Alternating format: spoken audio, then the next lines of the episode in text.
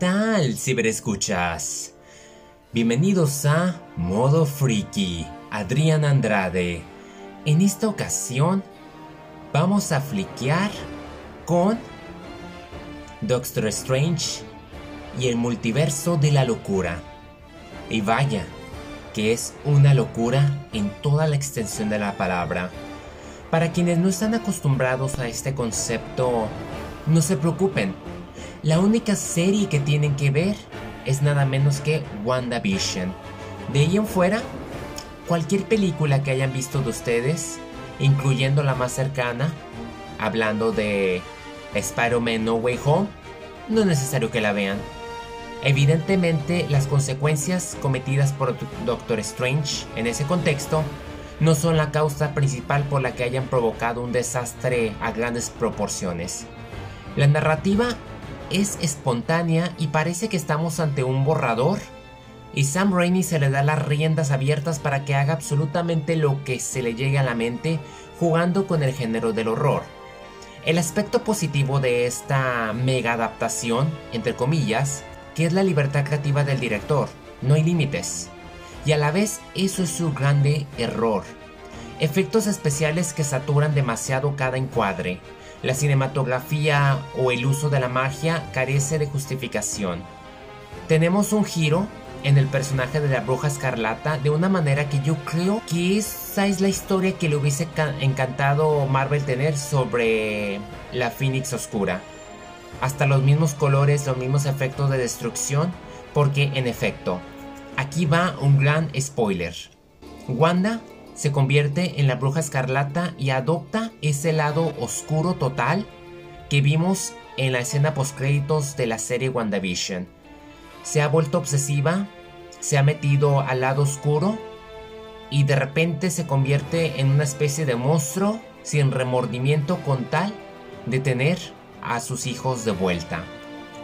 En momentos cae tan mal que no la soporto y es tan excesivamente poderosa que Thanos parece no haber sido nadie a comparación del poder que ella alcanzó.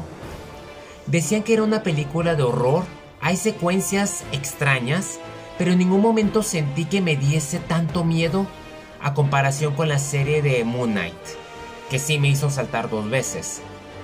Aquí esto no es horror, no sé qué es, es locura tal como lo lleva su título.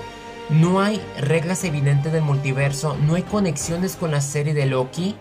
Es la primera vez que veo que una producción de Marvel se toma las cosas a la ligera y aprovecha para hacer lo que se le antoje sin justificación ni desarrollo de personajes.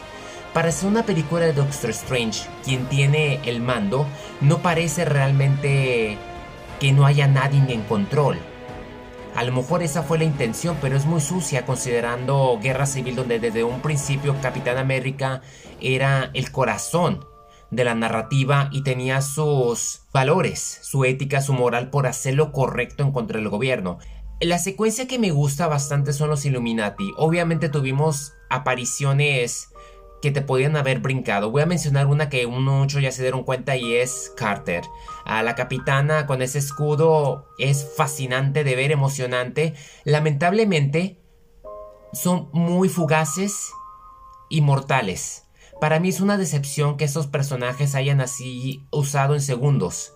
Es un truco sucio y la forma de matarlos han sido de las peores, brutales. Si en algo se apoyaron fue en X-Men Día del Futuro pasado Aquí parecer no hay excusas y esos personajes están muertos porque es el multiverso. Y las versiones de esos personajes existen demasiados a excepción de una. América Chávez, interpretada por Social Gómez, es la única y tiene el poder de acceder al multiverso.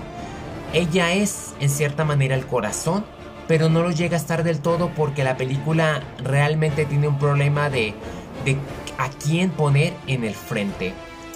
Yo sé que muchos la defienden, muchos la odian. A mí me disgusta tanto ver que después de los Eternos, Shang-Chi o No Way Home, llegue esto y no sigan sus propias reglas o no hagan conexiones con Loki.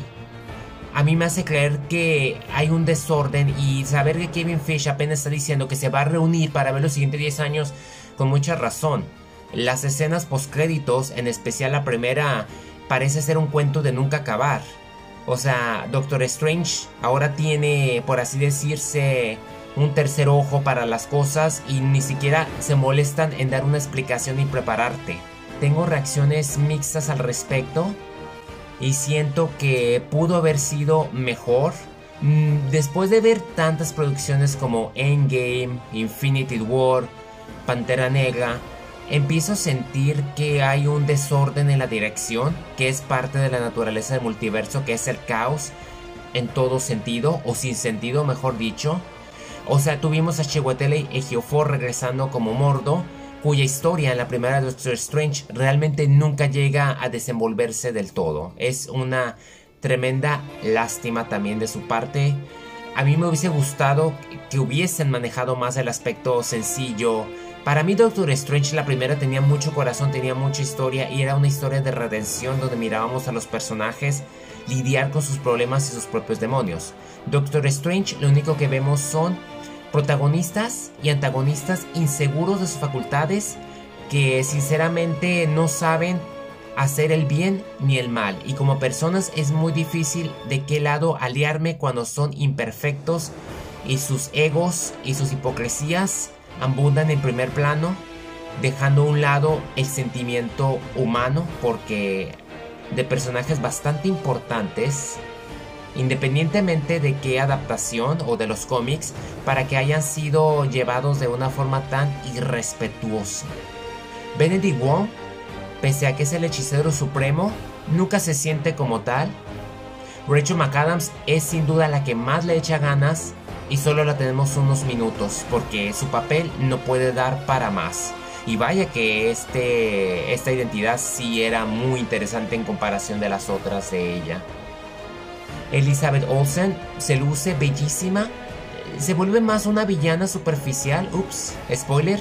Yo creo que es un intento fallido de un superhéroe que lució más verlo poco en Spider-Man, ya que esta producción no se siente propia de él, que ese ha sido últimamente el problema y lo vamos a ver con Thor, donde van a estar también los Guardianes de la Galaxia. Por eso yo siento que Moon Knight brilló, por ser su propia historia todo tiene un precio y algo me dice que va a causar unas problemáticas a seguir para el futuro de Marvel si no se pone las pilas y empieza realmente a llenarse de auténtica creatividad y empieza a desarrollar la siguiente oleada de personajes en vez de basarse en cameos baratos. Adrián Andrade, modo friki.